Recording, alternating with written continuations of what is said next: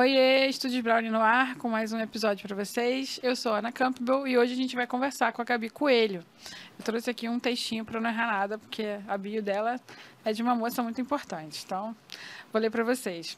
A Gabi é de Maceió, Alagoas. Ela é mãe do Lipe. É uma aquariana com ascendente leão. Para quem curte signo, já entendeu tudo, né? Então, ama chocolate. Até perguntei para ela aqui nos bastidores se tinha problema eu deixar o Brown aqui, né? Se não ia desconcentrar, mas está tudo bem. Ela tem a música como combustível, café como inspiração, poesia como paixão e a fotografia como conexão com o mundo que lhe cerca. Bonito, né? A menina escreve bem. Foi ela que escreveu, tá? Copiei lá do, do site dela. É também uma chorona irrecuperável, ou seja, nessa parte eu fiquei um pouco nervosa, porque eu também sou. Então corremos um sério risco de chorar aqui. Mas se isso acontecer, tudo bem, que você já conhece a gente, já sabe que a gente é de casa, né? Começou a fotografar profissionalmente em 2014 e se sente mais feliz de lá para cá. Eu também. Tá vendo como é que eu me conecto com a Gabi? Trabalha comercialmente com fotografia de família e extravasa todos os seus discursos no autorretrato. E hoje a gente vai conversar com a Gabi sobre autorretrato. Porque se você não conhece Gabi, meu amor, siga ela no Instagram agora, porque ela tem um trabalho lindo, incrível. Sou apaixonada pelas fotos dela e a gente talvez mostre algumas é, ao longo do episódio aqui, depois de gravado. Mas hoje a gente vai bater papo. E também é bom para te instigar a seguir o perfil dela e dar uma olhada lá, né? Dar uma pesquisada. Gabi, obrigada por aceitar meu convite. Estou muito feliz, né? E honrada porque, pô, você está aqui no Rio de Janeiro, veio para passear ou para fazer negócios e separou um tempinho aqui para conversar comigo. Obrigada. Boa tarde. Eu Fazer negócio foi engraçado. eu fico extremamente lisonjeada pelo convite. É, na verdade, nunca me imaginei num podcast, porque sou meio travada, assim. Mas acho que a gente vai ficar bem à vontade, porque é basicamente conversar com uma amiga, né? Então. É, a gente já se conhece, né? Do alfabetismo. Devia ter trazido uma bebidinha, talvez. para deixar as coisas mais tranquilas. Esqueci dessa parte. Pensei só no café e no chocolate. Ai, meu Deus do céu. Tudo bem, na próxima vez eu confesso que eu, que eu vou me redimir dessa parte. né? Porque é bom porque relaxa, né? Da próxima vez eu trago, porque é o convidado que traz a bebida. Né? Ah, pode trazer. Tudo bem, então. Eu não me atrevo porque eu sou sem noção e eu ia falar muita besteira. Mas eu já vi a Gabi né, em happy hour ela se controla super bem, não tem problema nenhum. Então ela é mais safa do que eu nesse, nesse quesito. Gabi, conta pra gente como é que começou esse, esse projeto de autorretrato, assim. Por acidente. Completamente por acidente. Sério? Sério. Porque, bom, como você falou, né? Eu sou fotógrafa de família. Uhum. E aí eu tava já há alguns anos, quatro, cinco anos, fotografando família, e eu pensei, ai, sabe aquele momento que você pensa, quero adicionar alguma coisa, quero fazer alguma coisa diferente? E aí, lá no Facebook, uma conhecida mandou: Olha, tem esse curso aqui aberto. Só que ela fazia parte do, do curso e tava querendo vender o curso, né? Uhum. Aí eu olhei e disse: Nossa, autorretrato conceitual. Eu gostei. Eu esqueci completamente a ideia do autorretrato. Eu foquei no conceitual. E, bem, era do ateliê da Jaqueline Ruffend, uhum. daqui do Rio. É, e eu comecei a fazer assim de forma muito despretensiosa. Primeira aula, passei mal. Era online, né? Passei mal, mas passei muito mal, Ana. Porque eu não tinha contato. Eu sou de Maceió, uhum. não, não tem muito essa, essa cultura da, do trabalho conceitual, do trabalho contemporâneo. Tá tendo mais agora, recentemente, nos últimos anos. Então, eu nunca tive muito contato. E aí, eu vendo as referências, eu começava a suar, mas assim, eu não entendia por que, que eu estava suando, por que estava me deixando tão desconfortável, por que, que aquilo estava mexendo tanto comigo. E ali, pela terceira ou quarta aula, ela propôs os exercícios, né? E aí, eu fui para frente da câmera. E aí foi a virada de chave, assim. É, eu sentia esse desconforto também na frente da câmera, mas se abriu um universo, né? De, uhum. de, de, poder falar. E no começo eu falava muito sobre mim, e, mas depois eu fui, fui avançando nos capítulos, né, dessa história. Fui trazendo outras, outras identidades, outras histórias. Então, começou assim. Muito legal. Eu acho que é um exercício muito difícil fazer autorretrato. Eu fiz uma vez na. Fiz no, no, no alfabetismo, né? Em algumas ocasiões de exercício da Roberta. E teve um professor, logo assim que eu comecei a fotografar, que ele deu um curso que ele mostrava o trabalho de vários fotógrafos e a gente tinha que reproduzir, é, ou fazer uma releitura ou fazer uma reprodução dos trabalhos daqueles fotógrafos. Então toda semana era um. E eram fotógrafos, assim, muito ícones, né? Sim. E teve uma semana que ele deu só de mulheres, e aí ele, ele apresentou três mulheres, que era Daiane Arbus, é, Mar, é, a, a, como é que é o nome dela? Cindy Sherman. Sim. E tinha aí a terceira, eu não vou lembrar. Mas, e, e eram trabalhos assim, como é que eu vou reproduzir isso, né? Conhecendo, tipo, Daiane Arbus. Como é que eu, que eu acho, né, um gigante, um anão para fazer uma foto? Era um pouco, né, fora da, é um da minha difícil. realidade. E aí eu acabei indo pra Cindy Sherman, que eu falei assim, dos males, o melhor. Assim. O mais possível. É, era autorretrato, mas beleza, eu estou aqui, consigo fazer, né? É, foi, foi o que eu pensei. Eu achei que ia ser fácil, mas não foi foi. É. Né? Não, não é. E depois desse dia eu comecei a dar muito valor para as pessoas que fazem autorretrato, porque é outro patamar, meu amor. Inclusive, eu entrevistei a Nana. A, Nana, não. A, a Vânia Corredo, Sim. que é uma fotojornalista incrível, tem Sim. um trabalho espetacular. E ela falou aqui no podcast que a única coisa que ela não conseguia fazer era autorretrato. Porque realmente é um é bem desafiador, né? É uma coisa muito louca, né? Quando você estava fotografando, me fotografando aqui antes, eu falei que ficava nervosa. E é uma coisa muito louca, porque logo no começo você fica muito nervosa. Não tem ninguém, porque geralmente quem faz autorretrato faz, joga em todas as, as posições, né? Uhum. Você dirige, você faz produz, você é tudo.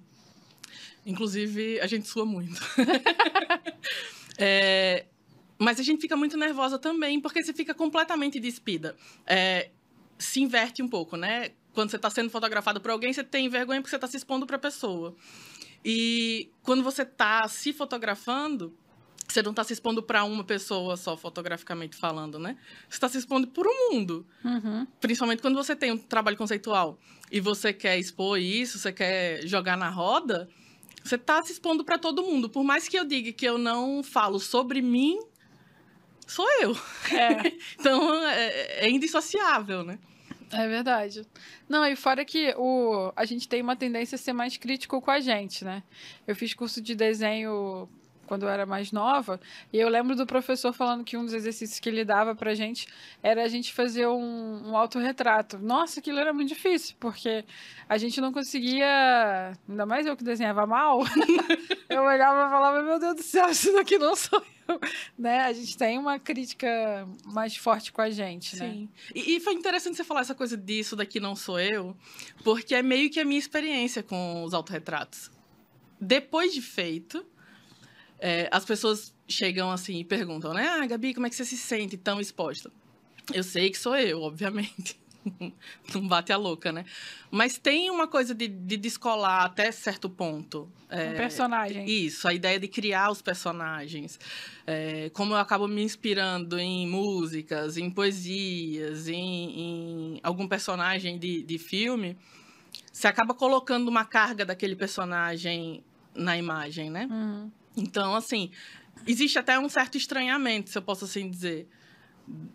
Eu sei que sou eu, mas não sou eu. Uhum. Então, é, depois de um tempo, depois desse comecinho, acaba ficando mais fácil nesse sentido. É, faz sentido. É o mesmo, acho que é o mesmo processo da, da Cindy Sherman, né? Porque quando eu fui fazer o trabalho dela, eu tive que estudar sobre ela. E ela fazia também os personagens, né? De críticas e Sim. coisas que ela queria colocar é, para o mundo, né? É, mas, eu, mas eu ainda acho muito incrível mesmo assim. não, não é fácil fazer, tá, gente? Mas não que você não possa, né? Pode se inspirar na Gabi e, e, fazer um trabalho tão bonito quanto ela. Inclusive, quando eu conheci a Gabi, primeiro eu conheci as fotos da Gabi no alfabetismo. E eu sempre falava pra Paulinha, eu falava, gente, que trabalho bonito dessa menina, mas não conhecia ela. Aí a gente se conheceu em São Paulo, lá no Wedding, né? E aí depois, quando veio pra exposição aqui no Rio, é que aí que eu fui conhecer você um pouquinho melhor. E aí eu falei, gente, você olha as fotos, eu não reconhecia ela. É, as pessoas falavam, não é ela, Ana. Pode... Eu falei, tem certeza que essa é ela? Pode ser outra pessoa. Aí ela falou, não, Ana, é ela. Eu falei, gente, mas é muito diferente, assim. Realmente era um, um outro processo, né? É, e eu acho que a, a diferença... Não sei, porque é a visão do outro, mas eu acho que a diferença, em grande medida, nasce da construção diferente da, da identidade do meu trabalho e da minha identidade como pessoa, né? Porque é. eu sou uma pessoa muito brincalhona, eu gosto de rir. E meu trabalho costuma ser muito denso, tem, é carregado de violência. Então, eu acho que as pessoas têm essa dificuldade de associar a obra a mim. Eu acho que eu acho um barato. Eu acho que é isso, exatamente. Que é bem, é bem pesado às vezes, né? Muito legal. É, e como que você definiu esse processo aí por trás das imagens, né? Você falou que você tem uma inspiração pela música, pela poesia, mas como é que você foi desenhando isso ou foi muito experimental? Foi bastante experimental e eu também posso dizer que não é linear. Não é todo o trabalho que é ligado à literatura, não é todo o trabalho que é ligado à música. Às vezes a inspiração vem do objeto em si. Eu, eu costumo trabalhar muito com objeto, né? Deslocado do, do sentido dele. É, às vezes eu estou numa papelaria, é um dos meus processos de criação. Eu estou numa papelaria eu vejo alguma coisa que me chama atenção. Por exemplo, eu trabalho de forma recorrente com tintas. É, e desde o começo foi, eu vou na papelaria, acho a cor interessante e levo para casa. A tinta fica lá. Em algum momento eu vou querer interagir com ela. E não tem, geralmente, um, um, uma grande inspiração por trás. É mais uma questão de experimentação estética mesmo. Uhum. É, em outros momentos, eu tô... Por exemplo, durante a pandemia, eu produzi diariamente, nas primeiras semanas da, da poesia, coisa de meia hora. É, e estava vindo muito a identidade de um, de um, preto, um trabalho muito carregado, assim, mais, mais sombrio. Que, obviamente, se costurava muito com, com a época. E nessa época eu estava escutando muito Elza Soares, uns álbuns que ela tinha acabado de lançar, que eram álbuns mais densos. Eu acho que era Mulher do Fim do Mundo, ou talvez um anterior, não vou lembrar agora. Mas era um trabalho que falava muito de violência, que, que rasgava mais, sabe? E, enfim, depois de trabalhar esses dias todos, meia horinha ali, eu percebi que não eram. Porque eu estava trabalhando como se fossem ensaios isolados. E eu percebi que não eram, na verdade, era tudo uma coisa só, que eu chamei de breus depois.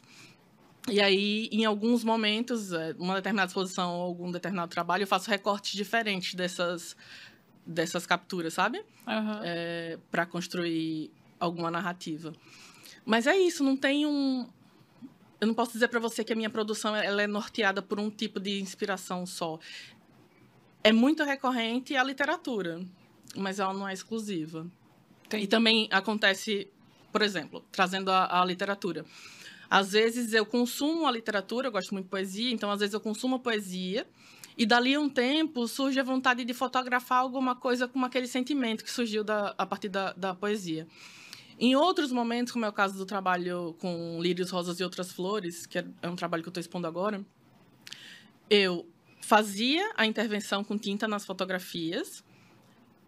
É, a partir da, da, da intervenção concluída, eu ficava ali olhando e, e depurando, né?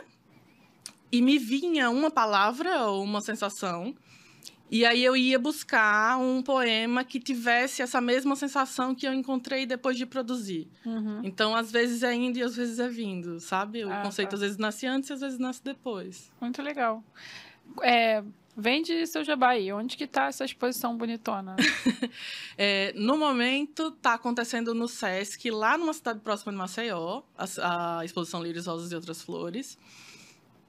Ano que vem ela vai para Maceió. Uhum. É... Aí nesse momento, ela fica até quando no, no, Sesc? Ela fica no Sesc até 15 de dezembro. Ela tá desde julho, agosto. Ah, legal. É. Nada tempo Ela ia ficar até outubro e aí prorrogou agora para 15 de dezembro. E é bem legal porque tem a mediadora lá, é uma experiência bacana, a montagem tá bem bacana. Bacana. Aí vem pro Rio também? Não. Quem sabe?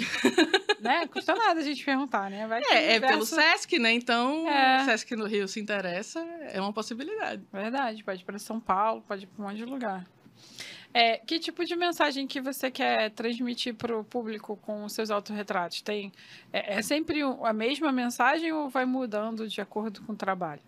cada trabalho ele quer falar um, alguma coisinha mais pontual, mas no geral todos acabam conversando. E essa conversa que eu, que eu gosto de ter com o público é tocar de alguma forma. Quando eu vou abrir alguma exposição, é, eu geralmente na fala inicial, né?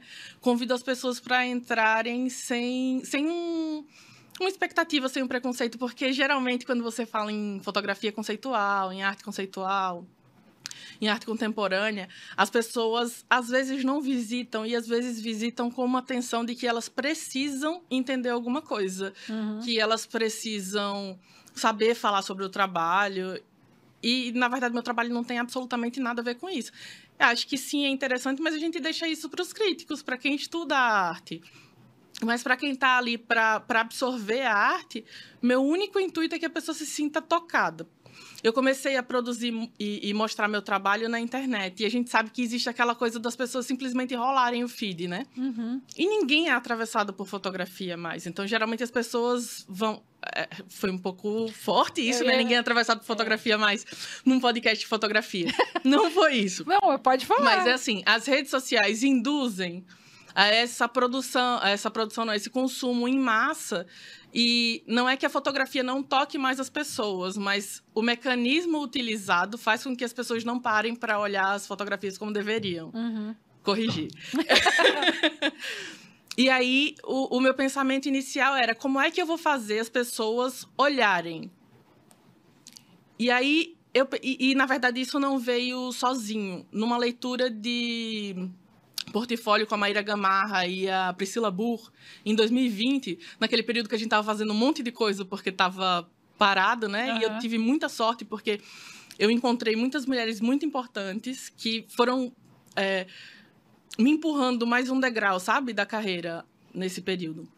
E aí, com elas, eu não lembro se foi a Maíra ou se foi a Priscila, que perguntou qual é o seu objetivo com a sua fotografia. E parece uma pergunta muito simples mas dificilmente a gente se faz. E quando a gente se faz, geralmente a gente dá uma pecada ali na resposta, né? Uhum. A gente fala que quer.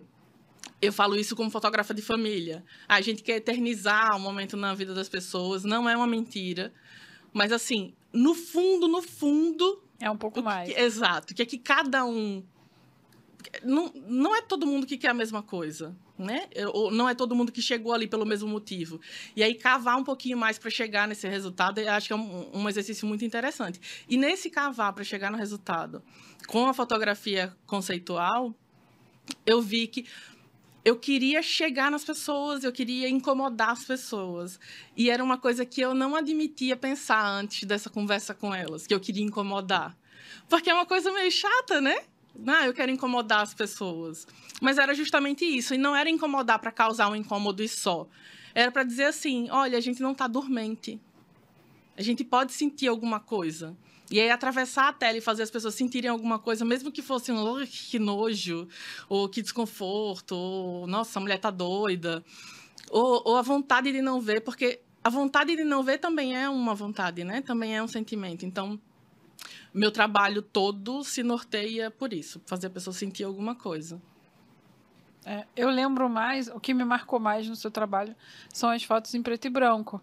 É, e essas, assim, elas, a sensação que elas me causam é de beleza, assim, ou de um, de um, de uma profunda reflexão, sabe? Porque algumas, é, como a Roberta falava do ruído, algumas para mim tem um ruído que me prende ali, que faz eu ficar observando e pensando. Então, é, são sentimentos diferentes.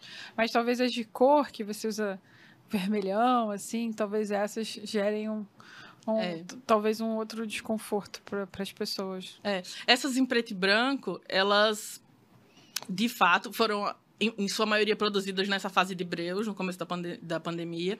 E nesse momento, de fato, eu não queria incomodar ninguém, eu não queria atravessar a tela e era uma coisa muito minha muito introspectiva, muito reflexiva.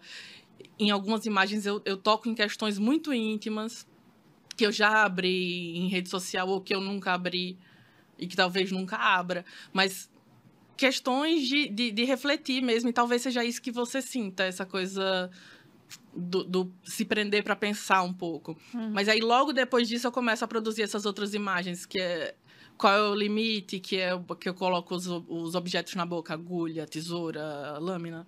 É, essas dão um pouquinho de aflição. Então. é, essas são, são mais. tem mais esse intuito de, de incomodar, né? Que é a linha que eu tenho seguido nos últimos dois anos, dois anos e meio, acho. Muito legal. É, quais são as suas influências artísticas? Então, isso é tão variável, né? E toda vez que alguém me pergunta isso, eu respondo uma coisa diferente. E que bom, né? Porque é, a gente porque vai, mudar, vai caminhando né? e vai mudando. É... Para trazer nomes aqui, eu vou curiosamente trazer três nomes que não eram trabalhos que eu conhecia, não foram trabalhos que influenciaram a minha produção, mas são trabalhos que eu, são trabalhos de mulheres que eu tenho como referência e que apareceram ao longo do, do tempo. Quando eu comecei a, a produzir Qual é o Limite, oh, perdão, Lírios, Rosas e Outras Flores, que é essa de intervenção com tinta, uma colega me mandou uma matéria sobre a Helena de Almeida na Zoom, e aí ela disse, nossa, Gabi, olha, o trabalho dessa mulher é muito parecido com o seu. E aí eu fui olhar e disse, nossa... E eu fico até meio incomodada, sabe? Quando aparece uma coisa dessa. E é um incômodo totalmente sem justificativa. Mas é aquela, aquele, aquela coisa de... Não fui a primeira, não pensei isso antes, alguém já pensou antes de mim. Com toda reverência e com todo respeito a quem veio antes, a gente fica se sentindo um pouco uma fraude. Uhum. Eu acho que é isso, né? Assim, aquela coisa do, nossa, vão olhar e vão dizer que eu plagiei. Não dá uma sensação assim? É... E aí, primeiro apareceu a Helena de Almeida, assim. Depois, nessa leitura com a Maíra e com a Priscila, apareceu a Lenora de Barros. E depois, numa conversa com a Márcia Mello, apareceu a Vera Chaves Barcelos. E aí, todas três têm produções que se assemelham muito com alguma coisa que eu já fiz. Na verdade, que eu fiz que se assemelham ao que elas fizeram.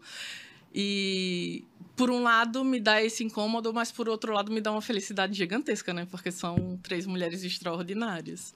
Muito legal. Ah, e podia ser uma podia ter sido uma no caso você descobriu depois, né? Mas poderia ter sido uma referência sua, né? Talvez. Sim, poderia, poderiam facilmente ter sido. É, talvez alguma referência sua fosse a mesma referência delas. Sim, é possível. É né? Para poder chegar numa coisa tão próxima assim, né? Eu quando eu comecei a, a fotografar e estudar mais fotografia, eu fiz um curso de formação aqui no Rio e aí, no final do curso, a gente tinha vários professores, mas tinha um professor que orientava a gente para o módulo final, que era um módulo de fechamento. E eles tinham um módulo chamado módulo do olhar. Então, a gente tinha que produzir um, um trabalho final. Não era obrigatório, porque era um curso livre, né? Não era um curso de faculdade, né? nada disso. Mas ele pegava bem firme nisso. E eu era bem nerdzinha, então eu queria fazer de qualquer jeito. E aí eu dei vários temas de coisas que eu tinha imaginado e ele falou: não, isso está muito fácil, está muito fácil, está muito fácil. Tem que ser uma coisa que você queira muito e que seja um desafio para você. E aí eu queria muito trabalhar com retratos já naquela época, mas achava bem desafiador pela timidez, né? Como é que eu vou dirigir uma pessoa se eu tímida, né? Tinha esse desafio. E aí, para piorar a minha situação, eh, tinha que ser um, um desafio mesmo, assim. Sim. É, não podia ser um retrato, tipo, com pessoas conhecidas que eu estaria à vontade. Sim. Então eu coloquei para mim como desafio que eu faria retratos e que seriam pessoas desconhecidas, né? bem louca a pessoa, que, sem noção nenhuma. Às vezes eu falo que, que a ignorância é uma benção, porque eu não tinha noção de quão difícil seria, seria isso, né? E eu achava que eu ia conseguir tirar de letra. É, e aí eu aluguei uma barraca dessas de praia, sabe? Grandona, assim, branca. Falei, tem que ter alguma coisa para chamar atenção, já que eu não vou ter coragem de chamar as pessoas, né? que a estrutura tenha. Que a estrutura tenha, é. Aí fui na subprefeitura, é, que os bairros têm subprefeituras, Sim. pedi uma autorização para montar essa barraca na praça, uma praça que tem aqui, que é o Largo do Machado, que é um lugar que é perto do metrô, então passa muita Sim. gente. É, expliquei que eu era uma aluna, que estava fazendo um projeto, uma pesquisa, dei uma floreada lá no negócio, eles autorizaram. E aí marquei o dia e falei: é esse dia, se chover, vai acontecer, porque a barraca né, tá coberta Sim. lá. Tinha isso também, né, do tempo. Sim. E aí avisei, como eu fiquei com medo de ninguém, de não conseguir fotografar ninguém, eu tinha que entregar o negócio. Eu avisei no Facebook na época. aí falei pra galera, pros meus amigos, gente, olha só, tô com um projeto. Se eu não conseguir fotografar ninguém, será que vocês podem dar uma passada lá? Tipo, coisa de dois minutos, fazer uma fotinho de vocês. Eu tenho que entregar alguma coisa. E aí, nessa brincadeira, eu fotografei 60 pessoas, né? Nossa. É, tinham conhecidos, obviamente, os Sim. amigos que foram lá, mas tinha muita gente estranha. E depois eu voltei para dar essas fotos. É, e aí, isso me, me ajudou a curar o meu medo, né, de Terapia de choque, né? terapia de choque, exatamente, de, de falar com as pessoas. Então, hoje em dia, se eu tiver que abordar alguém para fazer a foto, eu vou abordar, não tem problema nenhum. Já criei um avatar, né, de mim. facilitou a minha vida. É, mas tinha isso também do que você falou desse desse processo, né, que a gente vai colocando e aos, e aos poucos a gente vai amadurecendo e, entendendo por que, que a gente quer aquilo ali. Sim, né? sim, sim. Então, mesmo que seja difícil, né, que seja um processo às vezes doloroso, parece que fotografia tem um pouco de terapia, né? A gente é meio doido por causa disso, eu acho. É, porque a gente faz um exercício de, de Sim, autoconhecimento também, né? Idealmente, sim. Não sempre, mas. É, nem sempre dá, né? Os comerciais nem sempre dão. É, mas aí, por que eu tô falando isso tudo? Porque no final, quando eu apresentei o trabalho, é, tinham vários professores na escola, e aí teve um professor que ele virou e falou assim: Isso me lembra muito o trabalho do Rogério Reis, que é um Sim, super sim, fotógrafo sim. daqui do Colocou Rio. uma lona, não foi? Na praça? Ele tinha, ele fazia, ele botava uma lona no carnaval para fotografar o fotografar o carnaval de rua, né, sim, que sim. Do subúrbio principalmente, que não era coberto pelo jornal, né? E Aham. ele ele era editor do JB e tal. E eu não conhecia o trabalho dele. Não sabia de nada, assim, não, tinha, não era referência. Eu tinha pego como referência um trabalho que fazem em BH, de retratos também, na praça Sim. É completamente diferente do que ele faz. E aí, quando eu fui conhecer o trabalho dele, eu fiquei apaixonada. Eu sou fã, sou fãzona, assim, do Rogério. Às vezes eu encontro com ele no, nas exposições aqui no Rio, né? Porque ele mora aqui, fico até nervosa. Falo com ele várias vezes, dou aquela bajulada, ele fica até me olhando assim, caraca, essa garota é chata. né? Porque eu dou uma É bajulada. toda vez aí. É, tipo, eu sou muito puxa-saco dele. Mas por quê? Porque eu, sei lá, me conectei com as referências. Não sei se ele, pessoalmente, no dia a dia, é um cara legal, mas eu sou muito fã do trabalho dele. Esperamos que sim, né? Eu acho que é. Pelo pouco que eu conheci, eu acho que é. Mas, assim, é, é legal, né, você encontrar umas referências assim também. Sim, é muito legal. E principalmente isso, quando, quando se conecta com o discurso, quando você vê que é uma pessoa legal, uma artista legal, né? Com...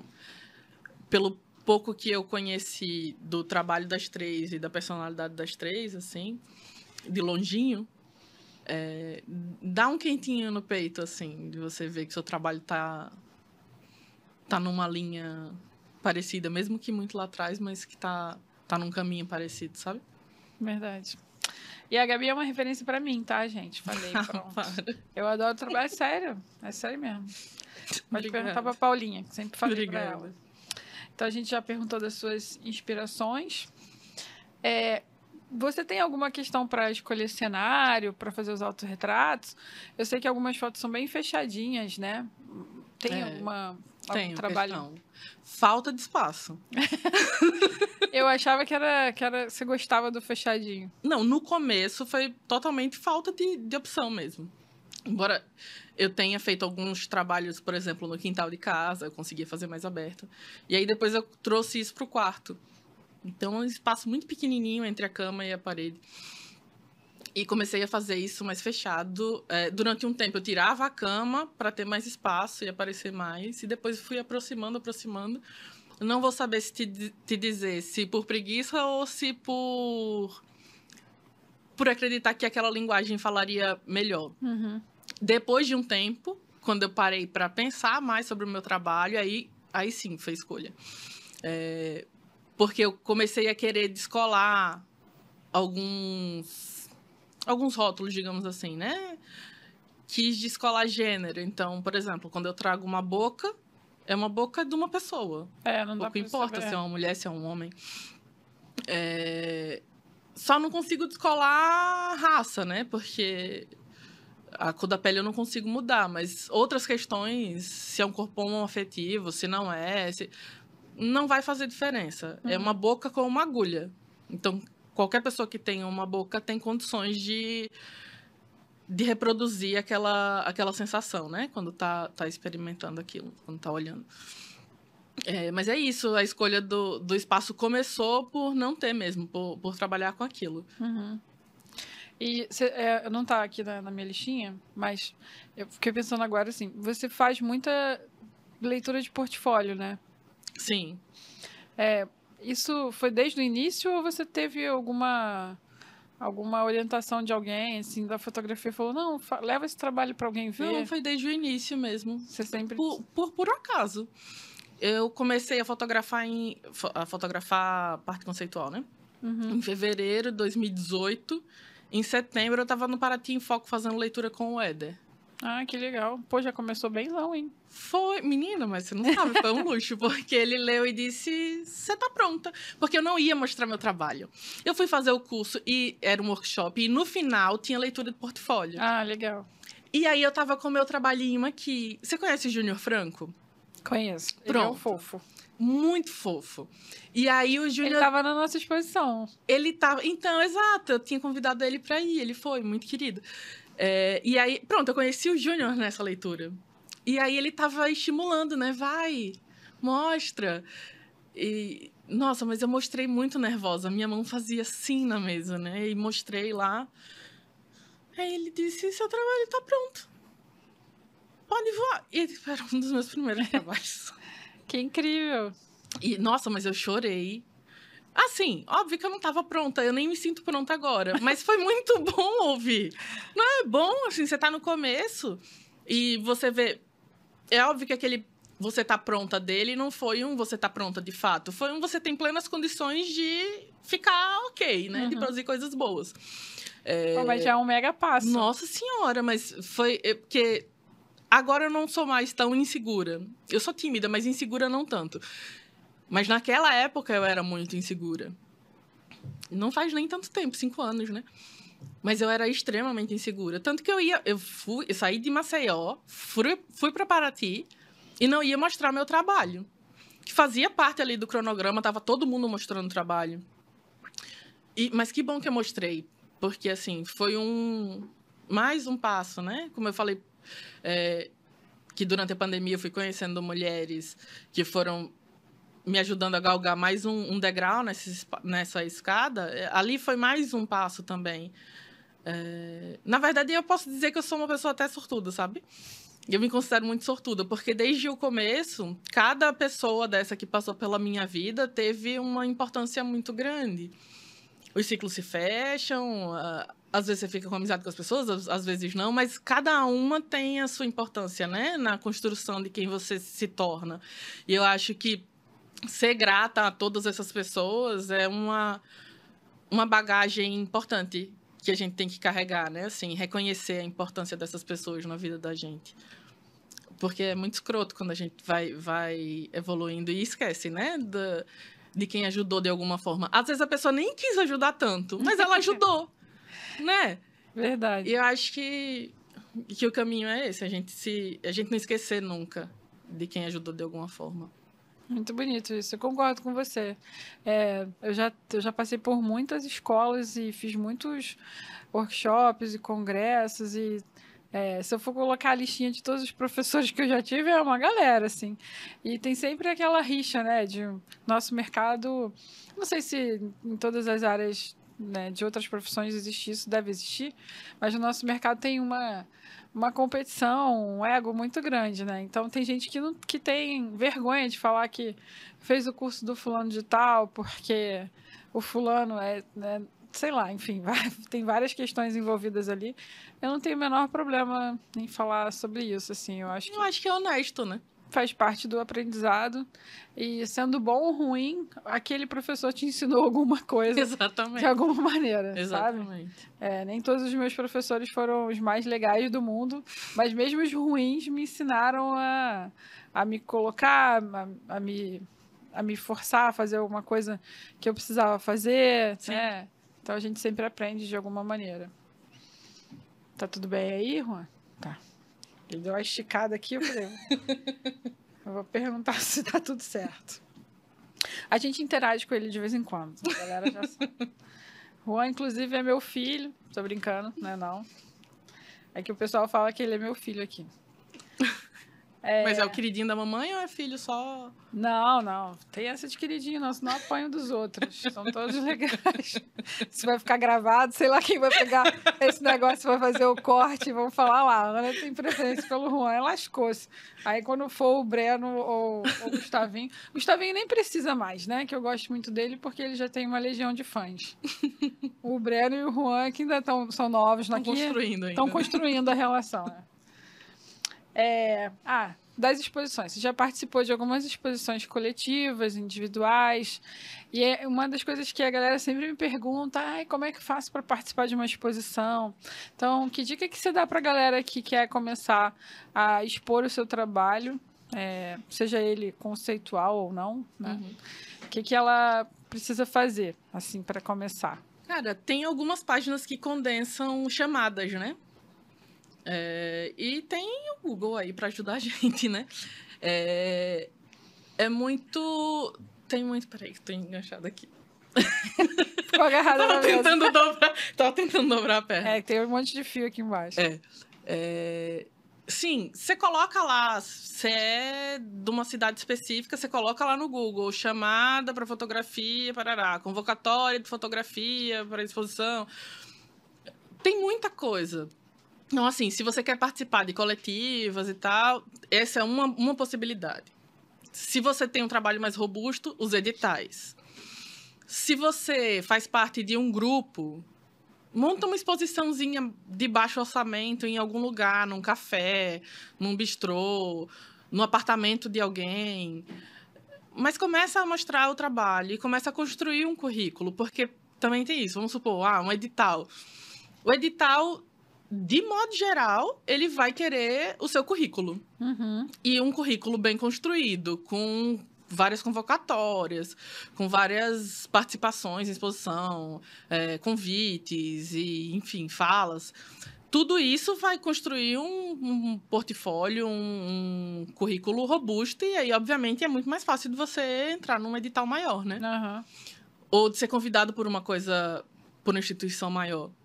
Mas é isso, é começar de baixo mesmo, de pegar as pequenas coisinhas, de. Acho que se inserir em grupos também é uma, uma estratégia bem bacana. Minhas primeiras eu... exposições coletivas acho que foram em, em, em, grupos que eu fazia parte. Quantas você já fez, Gabi? Muitas, né? Individuais, duas. Duas, né? Duas. Pergunta para os universitários. Porque eu comecei, é, porque eu comecei as individuais esse ano. É, eu não tinha muita pressa em fazer uma exposição individual, porque eu queria aparecer quando eu tivesse não só com o meu trabalho mais consolidado, mas com o meu discurso muito tranquilo também de saber o que eu queria falar com as pessoas, de saber que eu poderia conversar com as pessoas de forma mais tranquila, apesar da timidez. Uhum. É, então eu acho que com cinco anos a coisa meio que se formou e nasceu. Não, não foi uma coisa assim de um grande esforço, de uma coisa hercúlea. Não, aconteceu, de fato, porque era o momento de acontecer. E aí vieram duas em seguida, assim, acho que foram 15 dias de diferença de, entre uma e outra para abrir é, uma a convite do SESC, a outra no edital público, lá de, de, do estado. E aí já tem algumas programadas para o ano que vem. Então, ah, assim, legal. é uma coisa que realmente vai acontecendo quando tem que acontecer. E eu não tive essa pressa, porque, assim, às vezes a pessoa tem uma pressa de fazer uma individual e, e o trabalho nem tá tão consistente e a pessoa mesmo não tá muito bem das pernas. Então vai participando das coletivas, né? Isso vai, vai dando robustez também pra uhum. gente, vai vai fazendo com que você se acostume mais com essa ideia de expor, de participar das coisas, de conversar, porque às vezes é é uma coletiva, mas alguns indivíduos são chamados para falar, né, para para conversar com o público. Isso vai construindo também, vai engrossando o caldo da gente, né? Verdade. Aqui no Rio, eu não sei como é que. Depende do edital também, eu acho, né? Aqui no Rio tem alguns editais para exposição, mas você tem que ficar atento porque, por exemplo, o CCJF é um espaço bonitão que tem aqui, na, aqui no centro da cidade, perto ali da Cinelândia. É, eles te dão um espaço é, e a montagem. Tem um cara lá que, que trabalha lá e que faz a montagem para você já é maior adianto, né? O espaço Sim. e a montagem, e você pode escolher a sala. Então, são várias salas de vários tamanhos, você vai lá, dá uma olhada e se inscreve para o edital, e você, no edital você diz qual é a sala. Sim. Se você ganha, é, a sua exposição é para o ano seguinte, então você tem um ano para se preparar. Na época que eu fazia pós-graduação, a gente tinha um coletivo e a gente escolheu a maior sala, porque éramos 15, era gente pra caramba. E a gente ganhou o edital e em seguida a gente abriu uma poupança para guardar dinheiro, Sim. porque as impressões são caras, né? Uhum. Mas dependendo do edital, de repente você até consegue a impressão ou consegue um patrocínio. Isso, exato. Dependendo do edital, ele não, não restringe você de procurar um patrocínio fora, um apoio, uma parceria. É, e também é importante quebrar um pouco a ideia de que a, a, a exposição ela precisa ser num fine art, ela precisa ter uma moldura, ela precisa né? Uma coisa bem demodê. Verdade. O seu trabalho tem que conversar com o suporte e vice-versa. Mas você pode flexibilizar um pouco, né? Tem trabalho, por exemplo, que conversa super bem com o Lambi. É que é, é super em conta. Então, por que, que você não vai fazer um trabalho em Lambi? Obviamente, tem que respeitar o espaço, né? As normas é. do espaço. Você não vai sair colando Lambi no patrimônio histórico. Mas é, tem formas, né? Verdade. Isso não quer dizer que você vai fazer uma exposição feia, que você vai montar uma exposição feia. Ou que você vai pegar um trabalho que não tem nada a ver com aquela proposta de, de suporte e vai colocar ali por causa de orçamento. Uhum. Mas se você estudar direitinho, conversar com pessoas que têm mais experiência, que também não é nenhum pecado. Acho que às vezes as pessoas perdem muita oportunidade porque não querem conversar, né?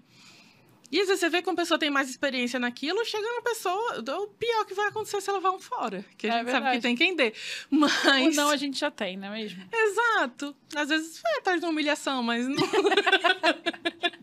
não custa nada perguntar. Não custa nada perguntar.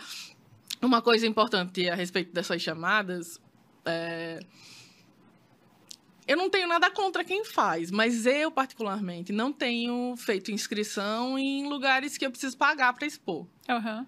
Né? Às vezes a pessoa está querendo construir o currículo dela daquele jeito. Mas é importante também lembrar que, dependendo da instituição para qual você vai submeter seu trabalho, quando eles, folha, folha, quando eles forem olhar seu currículo, eles vão olhar que tipo de exposição você fez, onde você fez.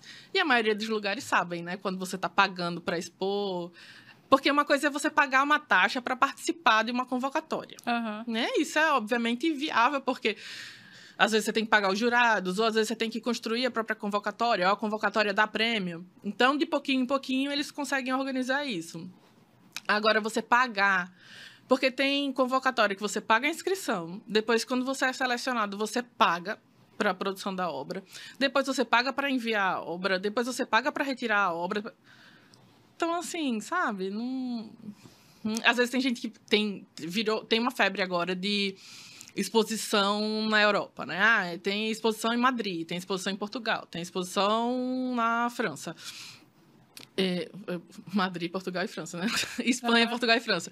É, e aí as pessoas, ah, não, vou, eu pago, pago uma nota para expor nesses lugares. E aí às vezes é mal furada, porque é um lugar que está querendo dinheiro pega dinheiro, às vezes aluga uma sala, coloca ali as obras impressas de qualquer jeito, fotografa, filma, desmonta e foi. Uhum. Não expôs nada.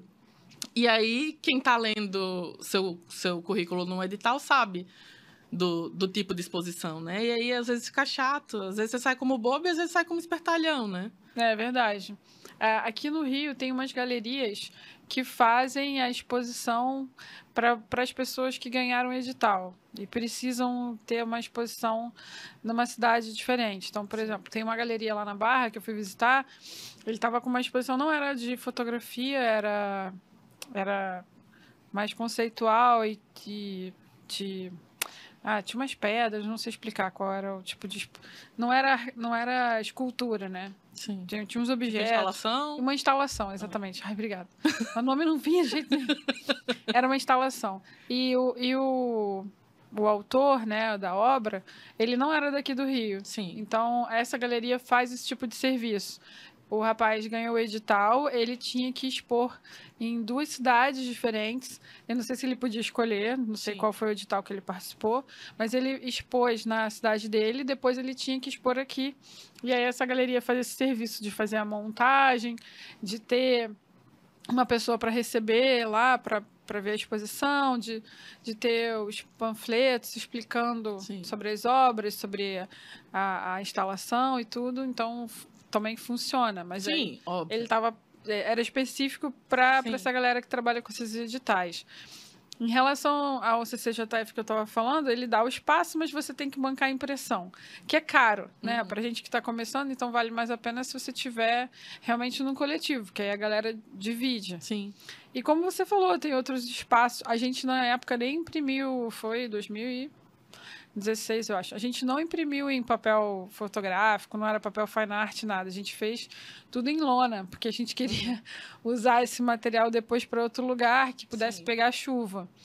A gente também fez uma exposição em Paraty. Eu sempre fiz coletivo, nunca fiz individual. É, a de Paraty era toda em PVC, porque a gente expôs na praça, então era aberto Sim, sim. chovia. É, e tinha umas que eram pequenininhas, que ficavam penduradas na árvore, tinha umas que eram maiores, que ficavam no cavalete. Então, é, a criatividade, né, é o limite ali Sim, para sim. E com, com relação a essa coisa de orçamento que você falou agora, é uma coisa importante também, já que a gente está falando de editais e, e inscrições e tal, a pessoa não colocar os pés pelas mãos e porque a gente tem que mandar sempre o projeto antes, né? E às vezes a gente escorrega um pouco. Eu escorreguei na- nessa minha segunda individual que tava que eu propus lá para a Secretaria de Cultura do Estado, porque eu pensei numa instalação com a exposição.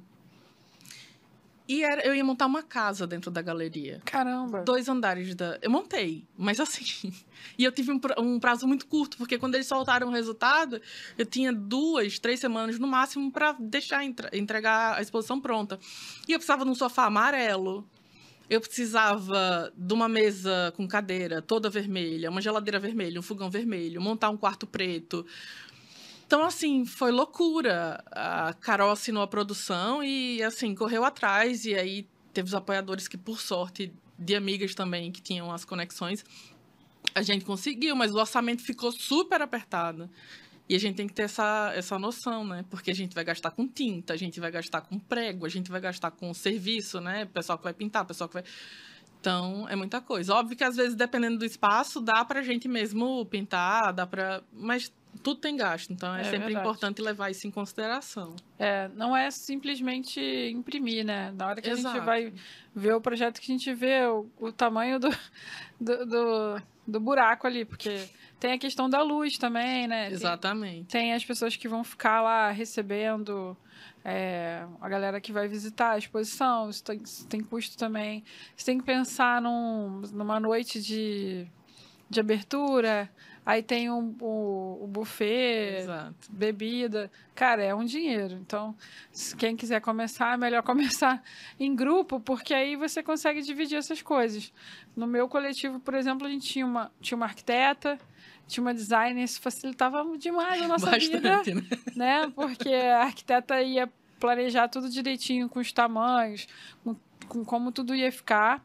Isso facilitou a gente também para ganhar o edital, porque a gente Sim. fez, a gente tirou A planta, né? é, a gente tirou a medida da sala e fez uma planta e botou numa caixa assim e entregou. Geralmente. Nossa, vocês fizeram a maquete? Aham. Nossa senhora. É, foi isso que fez a gente ganhar, porque a, a sala era muito concorrida Sim. e todo mundo entregava só umas quatro páginas assim de texto, né, com Sim. descritivo do que ia fazer. E a gente fez uma simulação, a gente fez uma maquete. Então a gente entregou o texto que era obrigatório para o edital, Sim. mas a gente entregou a maquete também numa caixa preta. Então você abria a tampa e a maquete abria assim lindona, com tudo que como que ia ficar.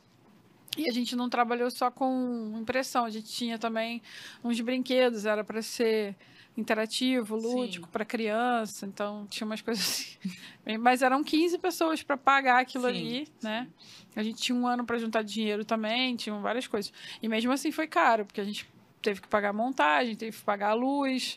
É, Depois que pagar... tem que pagar desmontagem também. Exatamente. que a gente esquece. O coquetel, o que, que você faz com aquele treco lá? A sorte é que a arquiteta tinha um depósito aqui na, na Dutra, na, na Avenida Brasil, guardou, entulhou aquilo tudo lá, que era coisa pra caramba. Hum. Né? Tinha designer que fez todo o trabalho de divulgação, é, tinha uma pessoa que cuidava das redes sociais, Instagram, então, é, cara, dá muito trabalho, então tem que pensar direitinho, mas é muito legal, né? Depois a gente tá, tá, pronto. falando de um jeito que parece.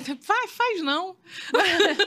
Não, a gente, eu quero só que vocês tenham um pé no chão, que eu, Sim. eu sou Fazer com cautela, É. mas fazer. Né? Mas faça, dá trabalho, mas é, é bom. É ótimo. O, o resultado, meu amor, né? no dia ali, aí é só festa. Você esquece de absolutamente tudo, né? Você pisou lá, as pessoas estão lá para receber seu trabalho, você começa a receber feedback, você esquece de tudo. É, não, eu lembrei agora da Paulinha e do Fábio, que ficaram na produção do Interlocuções, né? Sim. Aqui no Rio, mó estresse, mó galera, não sei o que lá, lá, lá, e as impressões, e os quadros, não fica pronto o negócio, nananã. Aí eles falaram assim pra mim, nunca mais faço isso. Um ano depois. Aí, meu amor, acabou a exposição ali, rolou, foi tudo bem, todo mundo feliz. Eles, ah, acho que agora a gente tá pronto pro próximo. Eu falei, ah, tá. Porque esquece, né? é, esquece. É igual parto. Depois que passa a dor do parto, aí quer ter outro. Tá tudo certo. Não tem mais problema nenhum. Deixa eu virar aqui. Eu tenho muitas perguntas pra Gabi. Tá bom. Esse aqui é difícil. Vamos lá. Mentira, Ixi, é nada. Maria. Não, não. Acho até que você já respondeu um pouquinho. É, muita gente questiona sobre a autenticidade, né? Como é que você equilibra isso, assim, para poder entregar uma coisa que tá dentro da sua cabeça, mas que não vai ficar, tipo, mais do mesmo, né? Como é que é esse exercício para chegar numa coisa que seja só Gabi mesmo? Eu nem sei se a gente tem tanto controle assim. Como eu tinha falado, né? É, meu trabalho se assemelhava de outros artistas que eu não tinha nem conhecimento. Mas em alguns momentos, por exemplo, eu paro um pouco de produzir. Eu tô num, num desses momentos. Tô focada nas exposições e tal. E tô num desses momentos de parar ou dar continuidade em algum dos trabalhos que eu já fazia, né? Produzir algumas obras para complementar. Mas eu acho que, embora a gente não tenha controle total disso, a gente tem aquele simancolzinho, né? Uhum. Do, de diferenciar, por exemplo, uma inspiração de um plágio. Você pode se inspirar no trabalho de outros, de outros artistas, mas você- vai fazer parecido, assim, de fato. É, Não, não, não falo nem na questão do plágio, mas assim, de você olhar e falar, ah, isso aqui tá bem diferente de, de, de tudo que eu já vi, né? Ou sim. tá bem fora da casinha, né? Não sei, porque eu acho que essa coisa de estar fora da caixinha. é, Geralmente, quando a gente tá fora da caixinha, a gente não tem essa percepção. eu, eu acho que eu não tenho, assim. Quando eu faço trabalho, eu digo, ah, tá até legal. Dificilmente eu vou dizer, ai meu Deus, tá, tá sensacional. Tá até legal.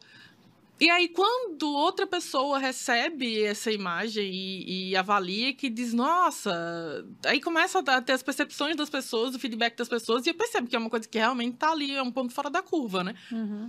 Mas eu não sei se eu, se eu, se eu tô conseguindo responder tua pergunta. Ah, é um negócio meio difícil mesmo da gente pensar, né? Até porque quando como é muito seu, né? Fica difícil de olhar de fora. É, não, não- não- acho que não tem esse alcance, assim. Eu- Eu sei falar sobre o trabalho dos outros. Eu não vou Eu sou afiadinha pra falar do trabalho dos outros. Mas do meu, eu não sei. É... Eu questiono muito também essa coisa da inspiração. Ai, nascer uma inspiração, porque eu fiz. Uma dessas pessoas que apareceu na minha vida e que foi muito importante foi a Ana Cotê, da Núcleo Contemporâneo, que era a antiga Núcleo Academy, que falou uma coisa uma vez que representava muito o que eu pensava e eu nunca tinha visto ninguém falando, que era artista não é estrela. Artista é um profissional. É o trabalho dele. Ele não é uma pessoa especial. E eu acredito muito nisso. Eu acredito que algumas pessoas têm mais sensibilidade do que outras, ou por vivência, ou porque nasceram assim. Mas não quer dizer que todo mundo que, se- que tem sensibilidade é artista, e não quer dizer que todo artista tem sensibilidade. Então, tem a questão da inspiração, como qualquer profissional de qualquer área pode ter uma inspiração artística, mas tem por trás disso a pesquisa, tem por trás disso o se debruçar sobre o que você vai fazer, o querer fazer. É, então é, é esse conjunto todo que eu não sei dizer para você especificamente o que é que me leva a, a produzir uma coisa específica, sabe? Uhum. Tem o estudo, tem, tem a leitura, tem. Mas eu não sei o que, é que, que, é que faz diferenciar, o que, é que, que torna isso único, digamos assim. Entendi. Nem sei se é único. não é, não, a gente não sabe. É, também não sei, porque eu não conheço o acervo de todo mundo, né? Pra mim, é, eu vejo uma, uma, uma, coisa muito Gabi aí, muito Gabi Coelho, assim. Muito, que bom. Muito autêntico, mas pode ser que eu não conheça as outras referências que sejam Então, é isso, a gente não tem esse controle, né? Eu, eu até... É uma coisa que eu almejo, assim, daqui a algumas décadas, talvez. Você olha o trabalho do, da Cindy Sherman, por exemplo, você sabe que é da Cindy Sherman. É, Alguém pode até fazer parecido, mas você vai olhar e vai dizer, ih, é Cindy Sherman. É. Né? talvez um dia eu chegue nesse lugar, mas eu sei que se eu for chegar, eu tô muito longe. Mas já é legal saber que algumas pessoas olham e pensam: ah, o trabalho da Gabi. Eu já recebi trabalhos de outras pessoas. Ah, eu olhei e pensei que era seu.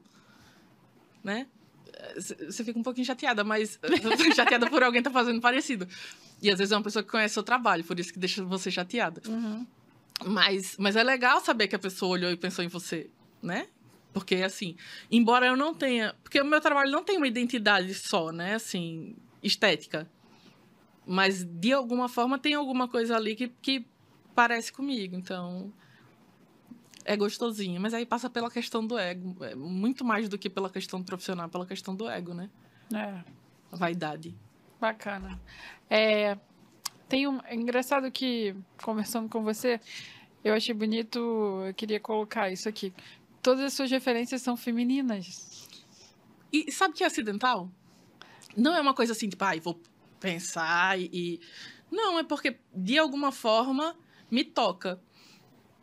O único, a única situação, a única, talvez uma das únicas, que foge é na literatura.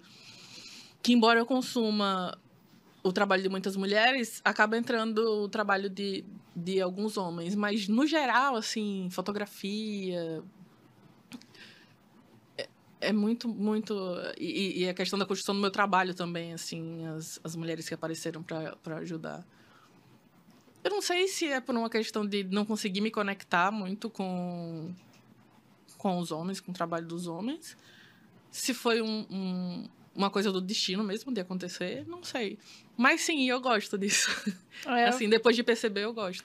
Eu fiquei muito feliz, porque geralmente quando eu pergunto é, até eu mesmo, assim, das referências, geralmente os, os nomes que vêm primeiro na cabeça é, são de homens, porque a gente vive numa sociedade que é bem machista, é, não né? é por acaso, né? Assim, o trabalho dos homens chega muito na gente, sempre.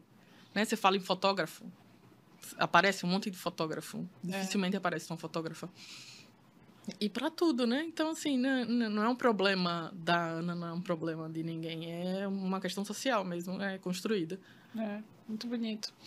É, você tem vontade de fazer alguma coisa fora da fotografia, tipo o Alisson, que tem também um pouco de escultura?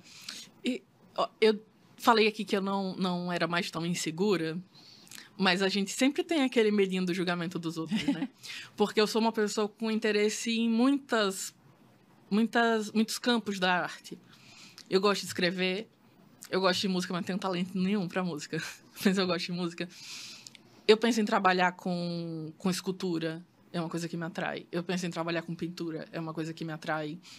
Eu penso em trabalhar com cinema, é uma coisa que me atrai.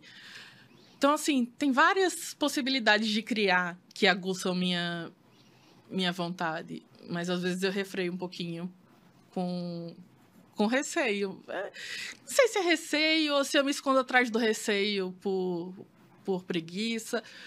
Mas é, é uma coisa que, por mais que eu fuja por um motivo ou por outro, eu sei que em algum momento eu vou. Vou fazer, sabe? Uhum. Mesmo que, que em caráter de experiência só. Mas. É, porque eu tenho vontade. Então, assim. Os anos vão passando, a gente vai. Vai indo de volta para para a origem da gente, né? Porque eu acho que tem muito essa coisa da esses desejos são antigos, não é uma coisa que eu comecei a, a querer agora. Por mais que eu não tenha tido tanto acesso à arte, a arte sempre me tocou profundamente. Eu, criança, chorava ouvindo música por causa da letra da música. É uma coisa muito estranha para uma criança, né? é, sempre li poesia, desde muito pequena eu lembro de ler poesia. Então eram coisas que me tocavam. Uhum. E então é quando eu falo que a gente volta para essas coisas, Semana passada eu estava conversando com uma amiga que disse que detestava a palavra essência. E eu acho a palavra essência uma coisa belíssima. Porque, para mim, volta nessa coisa assim que fica muito intocada dentro da gente. E às vezes a gente acessa, às vezes a gente não, né? É, mas é isso, eu tenho vontade sim de experimentar outras coisas. Várias. Muito legal. Eu acho que vai super conectar com o seu trabalho, então. né? né? Eu acho também. Aqui, não sei se você conhece a, já ouviu falar da Rosângela Renault. Eu acho que ela é do Rio. Não sei. O nome sim, o trabalho não.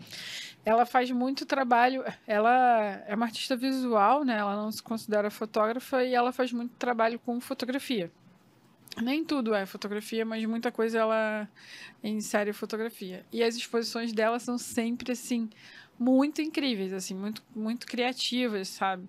Eu tinha muita vontade de conhecê-la assim pessoalmente, que eu não conheço, e conversar, para entender um pouquinho assim de onde que das origens, sabe, da onde Sim. que surge tudo isso que é super interessante da gente conhecer o artista, né? E ela fez um trabalho uma vez que aqui a gente tem a Biblioteca Nacional e a Biblioteca Nacional tinha um acervo gigantesco de fotografia de Dom Pedro, que foi nosso primeiro fotógrafo no Brasil, que incentivou a fotografia. É, e esse acervo foi roubado. Depois de um tempo, uma parte foi recuperada. E aí, essa parte, eu acho que foi com essa parte que foi recuperada que ela pegou e fotografou, escaneou só a, a parte de trás da foto que onde tinha um. Sim, sim. Que antigamente escrito, geralmente. Né? É, que antigamente você entregava, você imprimia a foto, ou vinha o nome do estúdio fotográfico, sim. ou uma frase, um, um, texto, uma data, uma um, data, nome, um né? nome, alguma coisa assim, né? E aí ela, a exposição dela foi só com a parte de ah, trás. E você tinha um reflexo um pouco do, da imagem. Sim. É, mas você não conseguia ver a imagem, dava uma aflição aquilo, assim. Então ela sempre teve esses trabalhos que mexem muito com a gente, né? Sou muito fã dela. É, e, e eu acho incrível quando o fotógrafo tem essa possibilidade de, de mexer com isso, porque eu acho que acrescenta pra caramba, assim, na exposição, né? Inclusive na Interlocuções, aquela obra do. Tiago. É. A obra do Alisson. Cara, eu achei o máximo aquilo, sabia? Eu achei até que. Juro pra você. Você achou que era combinado? Achei. Mas parecia, né? Porque se criou uma comoção, assim. Um... É, eu não lembro como é que era o nome da obra. Ai, o Alisson vai me matar. Mas tinha um nome pra obra que fazia todo sentido com o que aconteceu. Foi por isso que eu achei que era combinado. que, qual é a situação, galera? A gente estava na, na exposição, ele tinha. O Alisson é um fotógrafo e também um artista, né? Que, que tem outros, outros trabalhos. Então tinha umas obras do, do Alisson que ele tava, que ele está começando a investigar, a mexer com isso. Uma das obras era, era gesso aquilo. Era né? gesso. E tava no meio, assim, do, do salão. Numa um negócio assim, altinho assim. E, pô, gesso é muito leve, né? A, a exposição encheu, né? Graças a Deus a gente teve sucesso, lotou o lugar. Tava muito cheio, tinha muita gente falando ao mesmo tempo. Então ficava aquele barulho, né? Zum, De repente, não vou falar o nome da pessoa. Eu já falei, né? tá bom, vou falar o Thiago, mas pode ser qualquer Thiago, gente. Tem vários no mercado. Thiago, né? Thiago tem um monte. Então, teve um, um fotógrafo, Thiago, esbarrou na, na parada, tava muito cheio realmente. Eu acho que é a mochila dele que esbarrou. E não, não foi uma trombada, assim, só encostou, porque realmente o negócio não tava muito firme ali. Sim. É, e aí a obra balançou, balançou e caiu. E fez, fez um barulhão, assim, pô, no chão. E nisso quebrou, né? Ela já estava meio quebrada, né? Porque o Alisson tinha falado que já tinha tido um acidente na exposição anterior. E aí só quebrou mais uma parte. E eu acho mas, que... Quebrou mais uma parte, não, fragmentou completamente, né? Não, mas eu não lembro qual era o nome da parada. Se era desconstrução, se era ah, fragmento. tinha uma paradinha dessa assim. Tinha um nome que fazia todo sentido com aquilo ali. E aí, na hora, parecia que a gente tinha combinado, ficou um silêncio. Imagina assim, todo mundo fazendo e tum. Aí todo mundo se olhou assim, jurava pra vocês que era uma performance. E a Roberta tinha falado que ia rolar uma performance. Eu achei que era aquele momento. entendeu? Eu fiquei, gente, que máximo. Eu tava bem pertinho. Não, e a elegância do Alisson também ficou parecendo uma coisa, É, né? Porque Não, amigo. todo mundo congelou. É. Foi uma coisa tão bonita. Foi assim, um momento estátua. Ficou todo mundo parado. E aí vem o Alisson, assim, de, de diagonal, caminhando lentamente. Juro pra vocês, gente. Parecia uma encenação. alta, uma coisa. Uma gola alta, chiquérrimo. O Alisson é um cara chiquérrimo. E aí veio, pegou no chão e falou: está tudo bem. E aí falou o nome da obra. É isso, não sei o quê. E aí eu quase aplaudi. Falei, uou! Que irado, não sei o quê. Eu só me toquei que aquilo ali não era real. Porque o Thiago não saiu do personagem, né? O Thiago continuou arrasado, pediu milhões de desculpas e eu pensando, gente, mas eu jurava que aquilo. Nossa, se eu tava pronta pra aplaudir. Mas acho que rolou um aplauso, não rolou, não? Não Depois lembro. dessa, dessa postura do, do Alisson, assim. Eu acho que não. Mas Então, assim, eu aplaudi na minha cabeça. é, se tivesse. Eu lembro da, da Marina fotografando, né? Hum. Primeiro ela ficou sem graça, depois ela. Clac, clac, clac, clac. Tipo, ela falou: ah, foda-se, né? Vamos, vamos fotografar. Depois a gente vê o que, que a gente faz, pede desculpa, o negócio é registrar, né? É, mas assim, podia ter rolado uma palma ali e todo mundo ia achar que aquilo ali foi, foi parte do negócio, estava tudo certo, né? Thiago ficou arrasado, foi embora, o que eu achei uma pena, porque, pô, o próprio Alisson achou que estava tudo certo. Sim, né? sim. E poderia ter acontecido com Ah, qualquer eu lembrei pessoa. foi que o Alisson falou. É só gesso. Aí. Não foi? Ele falou. É, garoto maravilhoso. Tudo bem, é só gesso. Não, e o nome, eu vou perguntar pra ele, gente, juro, depois vou mandar um áudio pra ele, vou perguntar qual era o nome da obra, porque tinha todo sentido, eu vou botar aqui, escrito aqui na legenda do vídeo depois pra vocês, porque, enfim, foi uma performance belíssima, e eu até hoje acho que o Thiago mandou muito bem. Se não fosse ele, seria outra pessoa. Enfim, podia ter sido eu, inclusive, porque eu tava bem perto daquilo ali, a chance de eu fazer um pá e né, derrubar ia ser bem grande. Enfim. É, e depois realmente teve uma performance de verdade da Carol. Sim, foi. A Carol dançou e aí eu já fiquei meio desconfiada. Achando que já não era mais. do Sim, serviço. não vale mais. É, falei, já rolou, gente. São quantas performances nesse negócio aqui? Tô brincando. Carol dançou belíssimamente. Enfim, era só pra descontrair. que acontecem essas coisas e eu acho que só vem pra somar. Ai, ai, gente, sou muito palhaça. É, com, a- com essa tecnologia aí que, que, vem nesse, que vem chegando cada vez mais perto, você pensa em usar alguma coisa de, de inteligência artificial no seu trabalho? Ou você acha que a tecnologia é, interfere em alguma coisa do seu trabalho? Nenhuma coisa nem outra. Assim, nem por hora nem penso em, em trabalhar com nada, mas assim, só por falta de interesse mesmo. Mas não acho que atrapalha, não, assim. Sou eu ali fazendo duas coisas que, que me tocam e que eu espero que toquem outras pessoas. Se outra pessoa, usando o recurso de inteligência artificial, fizer alguma outra coisa que toque as pessoas também, tá- não é uma coisa que, por enquanto, me assuste. Talvez eu esteja sendo bem ingênua. Mas não é uma que não. coisa que me assusta, não, por enquanto, assim. Acho que produção artística tem que ser plural mesmo. As pessoas têm que, que cada uma com o seu método, cada uma com a sua ferramenta, produzir e fazer as coisas acontecerem e, e, e sensibilizar e tocar. E não é uma questão, não, pra mim. E também não, não sou avessa a ideia de usar, não. Se em algum momento me der vontade e eu achar que vai contribuir pro meu trabalho, eu uso. Bacana. É, como é que o, que o público reage assim às suas exposições? Você tem algum feedback assim da galera? Se o pessoal chora, se o pessoal fica revoltado, se chega até você, porque às vezes a gente fica um pouco sem saber o que, que Sim. o pessoal tá pensando, né?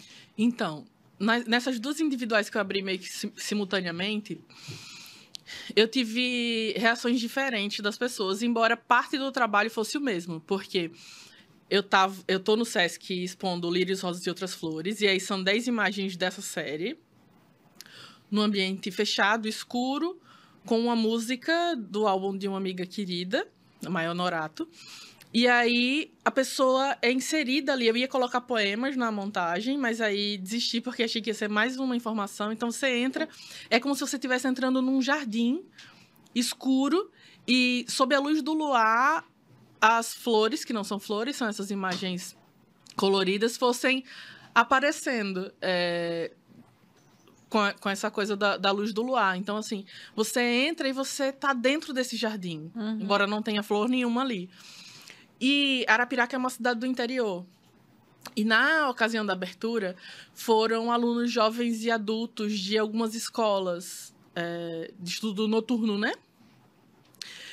E a recepção foi assim, a coisa mais emocionante que podia ser, porque você vê pessoas que algumas delas estavam indo pela primeira vez numa exposição de arte.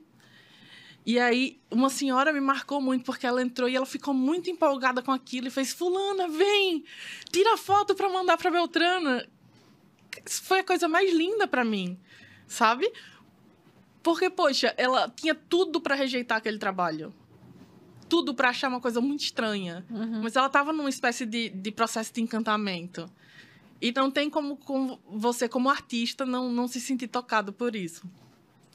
E aí, na outra exposição, que foi Imensidão Íntima, que ficou nessa galeria que eu falei que é, calculei errado os custos, eu montei essa casa no térreo.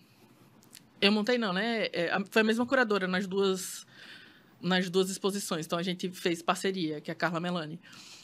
E nessa galeria, no primeiro andar, a gente criou essa ideia de imensidão. Então era uma casa, quando você entrava na galeria, você já estava nessa casa, com uma sala de estar, uma cozinha, um corredor, um jardim de inverno. E era tudo muito colorido. Cada cômodo era de uma cor, que era a cor da obra. Uhum.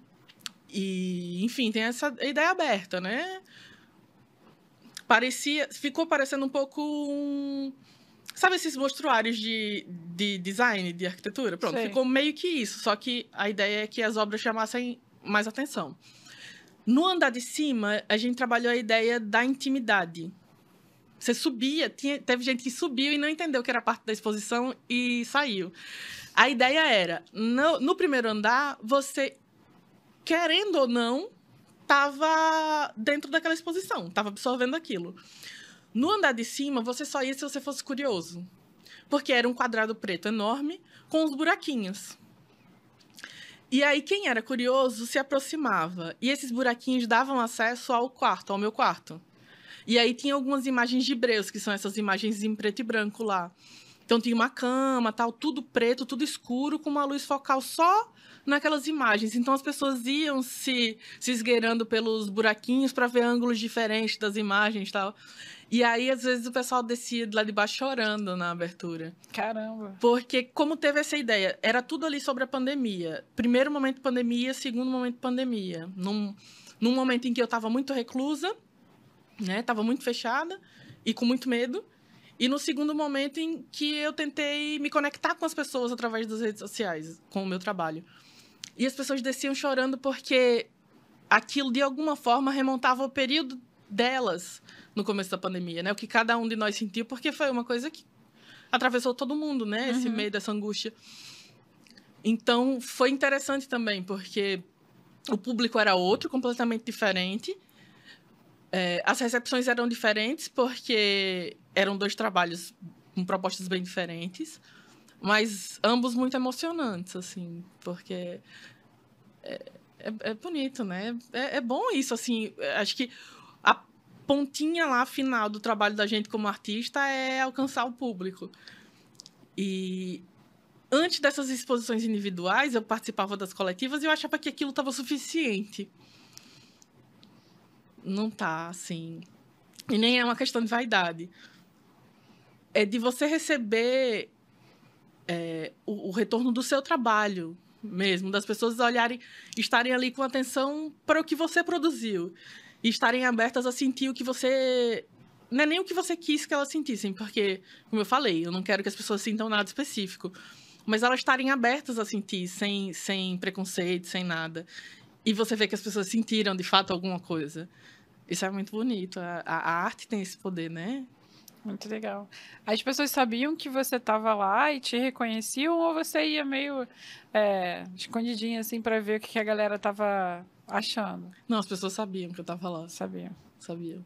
É, eu fazia muito essa, essa coisa de das pessoas não saberem que sou eu em coletiva, né?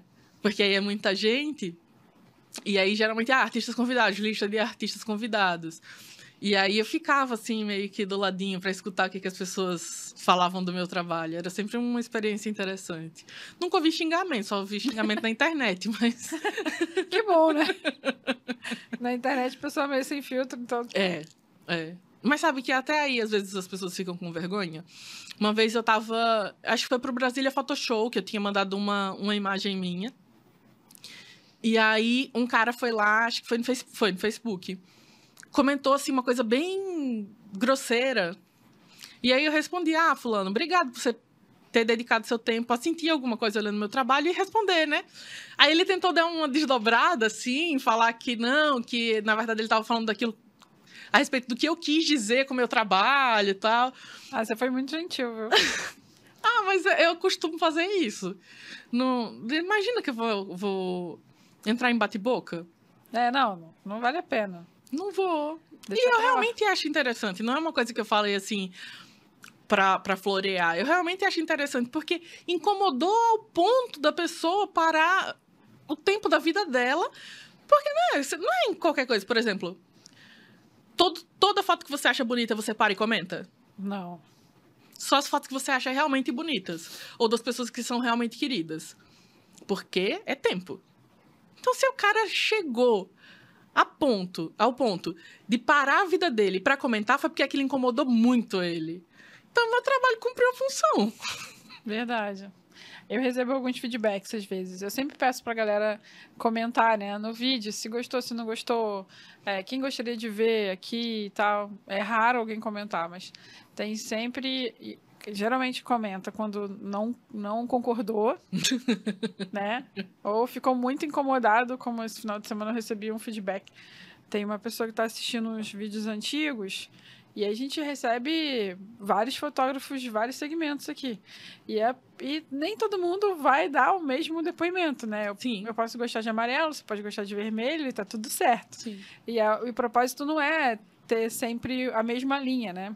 Propósito é que a gente possa trazer o maior número de fotógrafos possíveis, né, dos mais variados segmentos, para que cada um dê a sua visão. É, e pode ser até que eu nem concorde com a visão da Sim. pessoa, mas tá tudo certo, Sim. é a visão dela. E aí, essa pessoa estava ouvindo um, um episódio antigão. Tá maratonando. É, começou agora, né? Que tem gente que tá conhecendo agora, aí virou e mandou um áudio, falou: "Ah, queria te falar que eu tô no episódio X, tipo, lá atrás ainda tinha um sócio, né, o Ian". Ele falou: "Eu não concordei com o que o rapaz falou sobre nananã, aí comentou lá o trecho. E aí eu falei, tá tudo bem, tá tudo certo. Não precisa concordar com tudo. Eu também não concordo com tudo.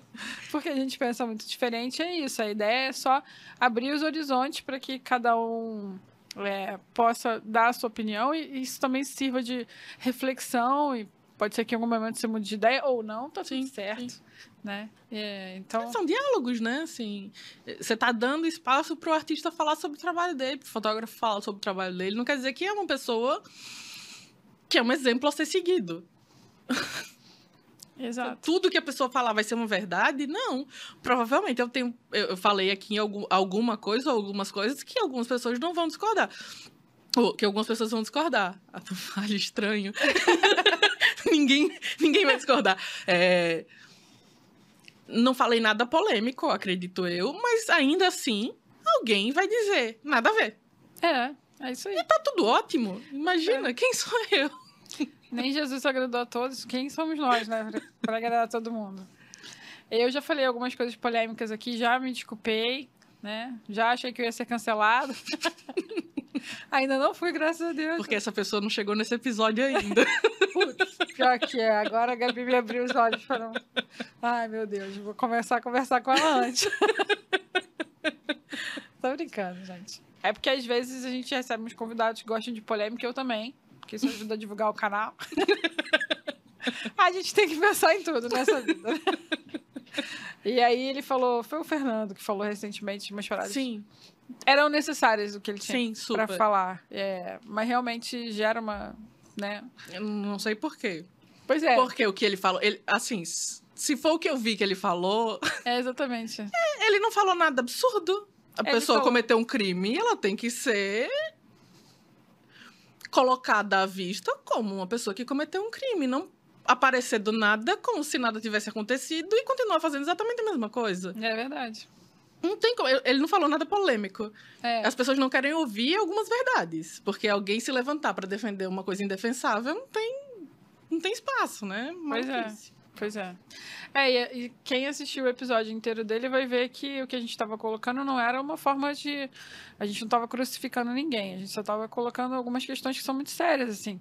Não dá pra. Não, não é que esse cara nunca mais possa trabalhar na vida. ou- Exato, não Ou não é possa vir Ele- a ele trabalhar vá, com- vá viver a vida dele normalmente. Agora, trabalhar com a mesma coisa É, o que gerou um segmento. monte de... Exatamente. O segmento é que complica. Exatamente. Gerou um monte de problema. Você vai fazer a mesma coisa? Exatamente.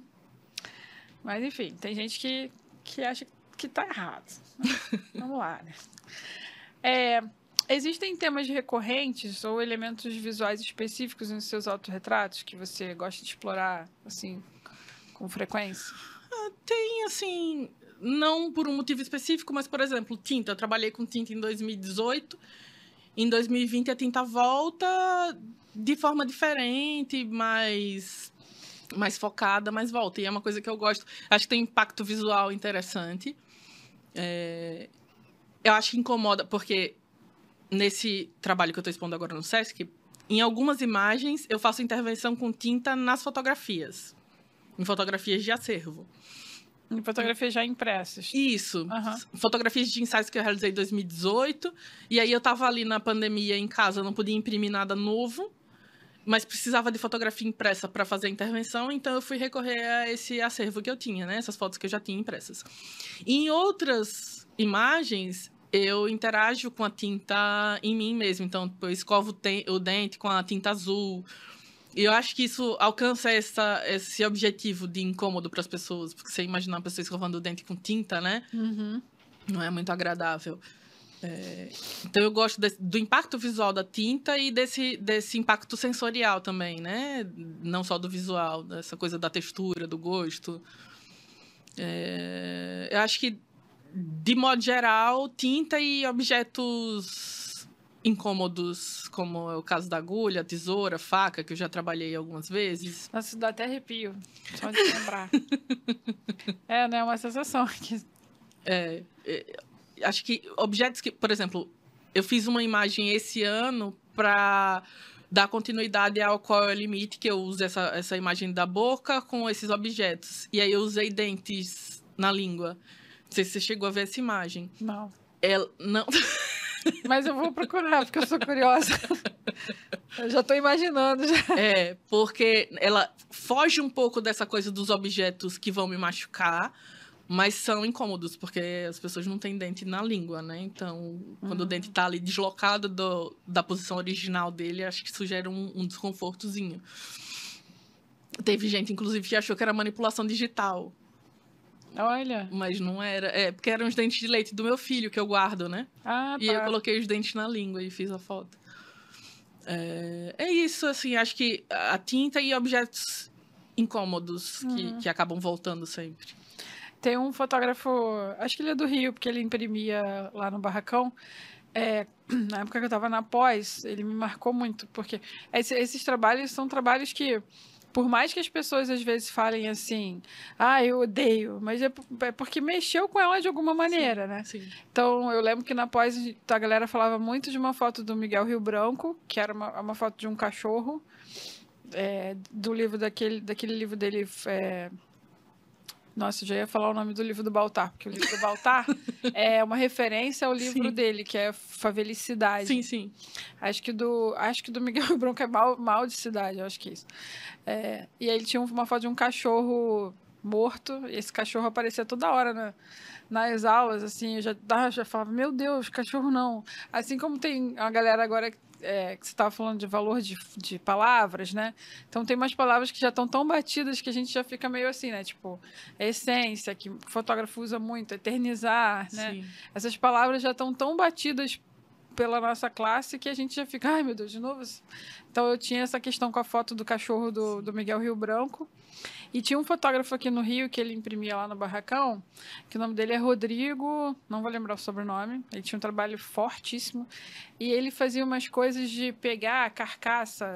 Ah, é o Rodrigo Braga? Eu acho que é, É, Braga. isso. Né? É, Tu trabalho lembra da é foto do cachorro? Meu Deus do céu. Cachorro. Ele pegou, Não ele lembro. pegava umas carcaças, assim, geralmente era osso, né, esqueleto, Sim. e aí fazia as fotos e ele Se colo- for quem eu tô pensando, que ele. Acho que ele fez uma com a língua de boi. Isso, é isso né? mesmo. Eu acho que é Rodrigo Braga. É, então, ele O imprimia... trabalho dele é incrível. É, é muito incrível, mas é muito assustador, assim, porque mexe muito com a gente, né? Sim. E eu ficava, eu ficava olhando aquela. Eu ia lá no barracão para fazer umas impressões, tinha uma impressão dessa do cachorro lá, e eu ficava olhando aquilo e falava, meu Deus, como é que esse cara fez isso? é, que é, aí o- depois o Marcelo até explicou. Ele, ele pegava essas carcaças e essa do cachorro, o cachorro estava morto, ele pegou só o focinho. E aí ele, ele botou o focinho nele e parecia que estava costurado. Ah, sim. Nossa, aquela é foto. imagem. Gente, eu vou, eu vou botar a foto na tela para vocês, depois na edição, por favor. Né, Não me julguem. É, é- é forte. Se É vocês, forte. se vocês não estão acostumados, não olhem. Porque é uma foto que até hoje me marca, É assim, mesmo. sabe? Inclusive, podia chamar o Rodrigo para vir aqui. Né? Pensando agora. Tive uma ideia, vou anotar. Acho bacana. É, nem sei se ele tá aqui no Rio mais, né? Acho que não. Mas ele tem um trabalho sinistro, vou ficar com medo de encontrar ele, mas tem isso também, né? Às vezes você tem um trabalho da pessoa tão forte que você tem medo de encontrar com ela. Tem? Hã? Tem? Eu tenho. Não é o seu caso. Não, não. Eu, eu perguntei se tem, porque eu fiquei me perguntando, assim, pessoas que eu, que eu conheço o trabalho e acho os trabalhos muito fortes, muito marcantes, mas eu tenho vontade de conhecer, não tenho medo, não. Ah, eu tenho. Tipo o Antônio da Gata, que tem. Sim. É. é. Eu fico pensando. Porque assim, é, Suas referências são bem masculinas mesmo, né? tô falando. Porque eu pensei na Marina Na Marina. Abramovic. Ah, eu não conheço o trabalho dela. Sério? Precisa, cara, umas performances fantásticas. É, vou anotar. Ela é daqui do Rio? não, é, senão eu tenho que ficar é, stalkeando a rede da pessoa pra saber quando Não, que ela vem. Cara, é, é, é, não, você não tem noção, não. Quando você pesquisar, você vai ver quem é a Marina Abramovic. Ela é. Dão a ela o título de mãe da performance. Só que ela diz que ela é a avó da performance. Mas ela é fenomenal, assim. Tem, tem... Você com certeza já viu alguma coisa dela, Ana. É. Lembra de uma performance de uma mulher nua que ficou exposta para as pessoas com uma mesa do lado com vários objetos para as Ah, pessoas tá. fazerem as coisas com ela e as pessoas tipo colocaram arma Sim, Não. nossa, aquilo, Pronto, aquele aquela trabalho é Marina. pesadão. que aquilo ali foi que anos 80 eu acho É, ela é uma artista visual, né? Eu tava imaginando fo- alguma não não fotógrafa. ela é performance É. Eu vi uma performance uma vez no Parque Lage, aqui no, no Rio, ali no Jardim Botânico, que também tinha um rapaz, que era um homem, ele estava sentado num bancão alto assim, e ficava pelado, e tinha uma- umas meninas que rodeavam com caqui. Aí elas ficavam com uma cestinha de caqui e oferecia para você. E aí eu lembro que eu tinha ido encontrar com umas amigas da fotografia. E aí o cara peladão lá e as meninas com os caquis, aí falava assim. Aí a pessoa perguntava, mas o que, que é pra fazer? Não, o que você quiser. Aí as pessoas pegavam e tacavam. Eu falei, gente, ela falou o que você quiser. Você pode Uhum. comer o caqui, você pode dar Uhum. o caqui para outra pessoa. Por que, que as pessoas têm que ter o intuito, né? mas a gente tem essa coisa do ímpeto violento né porque a gente vive controlando mas a gente tem Todo mundo tacava o caqui no moço. Uma dó dele. Desvirtuei a parada toda. É porque E- conheço Gabi. Não, é, mas é incrível vontade, por isso, favor. porque assim, são, são várias questões aí associadas, né? É, o lance é a primeira pessoa que jogou, É, que aí. porque o resto vai junto. O lance foi a primeira pessoa que jogou, né? E- mas eu acredito muito que a gente tem essa, essa, essa linha violenta dentro da gente. No meu caso, eu acabo é, desafogando no trabalho. no geral, eu não sou uma pessoa violenta, assim, de, de recorrer à violência para resolver questões. Mas, mas no meu trabalho, sim, né? É. Eu acho que as pessoas deveriam trabalhar mais colocando violência para fora e jogando menos caqui nas pessoas. Adorei. Vou pegar esse corte, hein? Vou pegar esse corte. Mas você tava falando, ah, por que, que você tem medo? Eu tenho medo porque a gente associa o trabalho da pessoa. É, e a, não é só, a pessoa não é só aquilo ali, né? Mas assim, no teu caso, eu já te conhecia antes. Sim. Então, é, eu sabia que você não era uma pessoa, aquilo ali é só um lado que você trabalha, Sim. mas que você não é só aquilo, né? Quando a gente conhece só um pedacinho, é, Tá. você acaba imaginando que. É isso que eu imagino do Anthony, entendeu? Sim. Pode ser que ele seja uma pessoa tão alegre e divertida quanto você. Mas eu só conheço aquele lado, né? E aí assusta um pouco. Ok. Enfim, assim como as pessoas acham que eu sou triste quando olham meus retratos. E eu sou bem palhaça. Não é? Eu não sabia que as pessoas achavam que você era triste. Ah, muita gente fala que é melancólico, que é romântico. Fala, ah, se eu fosse. Ah, romântico, sim, é. Romântico eu sou, mas não o tempo todo, né? Então. é isso. E pra gente fechar aqui, quais são os seus sonhos? Continuar produzindo. Assim, não tenho. Lá no fundo, no fundo, eu tenho alguns anseios, né? Participar das grandes bienais, expor cada vez mais. Mas o sonho principal mesmo é continuar tendo ânimo e dedicação para produzir. Você falou que você tem um- uns hiatos, né? É proposital ou é, você deixa fluir? Assim, tem períodos que você está mais criativa e tem períodos que você deixa para você receber e captar. É, eu tenho período para fazer essa captação, né, das, das coisas, e aí a captação não é só de objetos, mas de, de influências. Eu- ultimamente eu tô lendo muito. É, então, geralmente é só por uma questão. É escolha, porque às vezes eu tô envolvida em outras questões práticas e aí não consigo produzir.